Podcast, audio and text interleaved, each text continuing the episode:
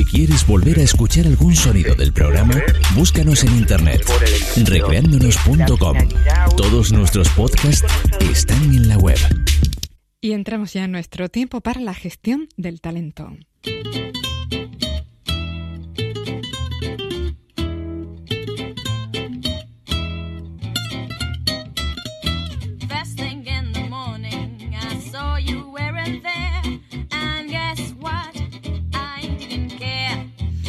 Hacemos como siempre de la mano de nuestro especialista en psicología del liderazgo, con José Ángel López. Continuamos con el análisis de la película El Diablo Viste de Prada.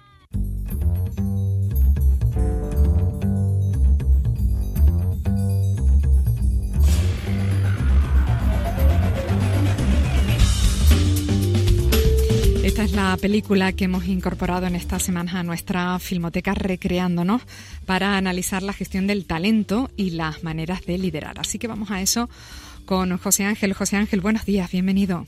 Hola, ¿qué tal? Buenos días otra vez. Bueno, pues hoy retomamos esta película de 2006 pues que refleja ¿no? el mundo laboral en el ámbito de una prestigiosa revista de moda llamada Runway. Meryl Streep ahí está encarnando el papel de la directora de esta revista cuya forma de liderar, de relacionarse con su equipo de trabajo, bueno, pues lo que está siendo analizado por nuestro experto.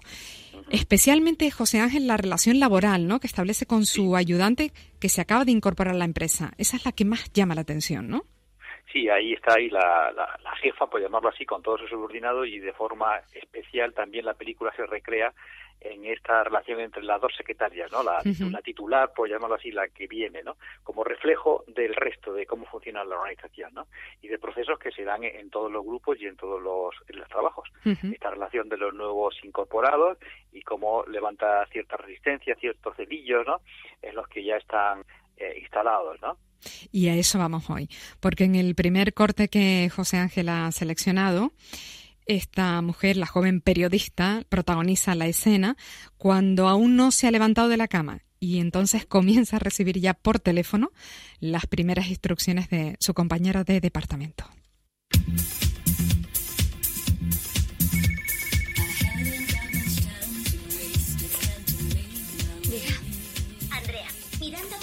Pasar del reportaje de septiembre sobre chaquetas de otoño y adelantará la sesión de sedora de octubre. Tienes que venir ahora mismo al despacho y recoger de camino su pedido de café. ¿Ahora? Coge un boli y apunta. Quiero uno con leche, sin espuma, leche descremada y largo de café. Y tres cafés solos dejando espacio para leche. Muy calientes, o sea, ardiendo. En medio de esas órdenes, ¿no? De esas indicaciones, en medio de esa velocidad, ¿qué te gustaría destacar de esta secuencia, José Ángel? Eso que decías tú al principio, que en la película se ve que, está dormida, está tranquilamente dormida, de repente suena el teléfono y la despierta la compañera, la, la secretaria veterana, pues dándole ahí un, chorro de instrucciones uno detrás de otro que nos pone a todos, nos hace saltar a todos del sillón, ¿no? Y pensando nosotros, yo no sería capaz de seguir esas instrucciones, ¿no? Y, entonces hace en realidad un traslado de, de la forma de, de liderar de, de Miranda, dice, Miranda ha dicho que, eh, y entonces ha cambiado todos los planes y esta mujer asume ese papel de eh, líder ya no solo autocrático, lo que se diría autocrático, sino autoritario, ¿no? De no tener en cuenta para nada al subordinado, cumplir eh, la misión que es la que pone el jefe y ya está, y exigir disponibilidad absoluta. Y entonces entra como un tren en la vida de la, la nueva secretaria y, y, ejerce el poder de esa forma, ¿no? De forma que incluso es, un, no es un liderazgo autocrático, estamos diciendo que se centra en la tarea, sino autoritario. Y, y además la forma de lo que pide, no pide un café cualquiera, pide un café de así, así, así, así, y además ardiendo, que es muy típico del ejercicio del liderazgo autoritario, autocrático, carismático sobre todo, en el que los líderes o el que ejerce la función carismática no pide cualquier cosa, no pide un café normal, el café normal lo pide la gente normal. El líder carismático pide algo especial, ¿no? Como es ese café muy especial o todas las cosas que pide Miranda, que son extraordinariamente raras para distinguirse, no a propósito, sino porque le sale de natural. Está ahí en la cúspide y, y hace cosas extrañas que lo identifican como el líder carismático. Además, hace hincapié este detallito en una cosa que es que el rango, el liderazgo, la dirección, la jefatura, se muestra a través de la dificultad de acceder a lo que hace y la exclusividad. que Miranda se muestra muy exclusiva, muy inabordable, hay un montón de pasillos que hay que eh, seguir hasta llegar a ella. Entonces esa exclusividad es algo que se mueve en esa escena. Bueno, las instrucciones de eh, su compañera no quedan ahí, lo vamos a ver enseguida en esta segunda escena. Vemos cómo establece los límites de las ocupaciones de cada una, le deja bien claro a la novata, vamos a decir, el lugar que le corresponde. Tú y yo contestamos a los teléfonos. Hay que contestar al teléfono todas las veces que suene. Si no, las llamadas pasan al buzón de voz y eso le disgusta mucho. Ah, despacho de Miranda Priestley. No, no puede ponerse. ¿Quién? Ya le diré que ha llamado. Sí, se lo diré otra vez. Recuerda que tú y yo ocupamos cargos muy diferentes. Tú traes el café y tú haces los recados, pero yo me encargo de su agenda, de sus citas y de sus gastos. Y em, lo más importante, yo iré con ella a París la semana de la moda en otoño. Y en fin, en este ambiente así como tan poquito acogedor, pues se tiene que empezar a desenvolver la recién llegada, que no se lo están poniendo nada fácil. ¿Qué te parece esta escena? Bueno, en realidad son dos escenas. Aquí hemos vinculado dos, ¿no? Sí, efectivamente, y que todas hablan, por un lado, hablan de, eso que decía, ¿no? De lo difícil que es para las personas nuevas, ¿no? Y cómo marca el territorio, que es muy propio de nosotros como animales, que somos marcar el territorio, ¿no? Que hace la secretaria veterana diciendo, tú haces esto, que por supuesto es de rango inferior, y yo hago esto que tiene mucho más valor, ¿no? Y más mérito.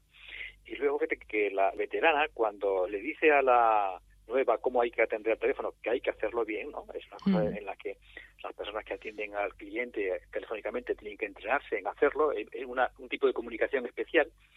No le dice que hay que hacer las cosas bien porque hay que hacerlas y hay que atender al cliente, sino para no disgustar a la jefa.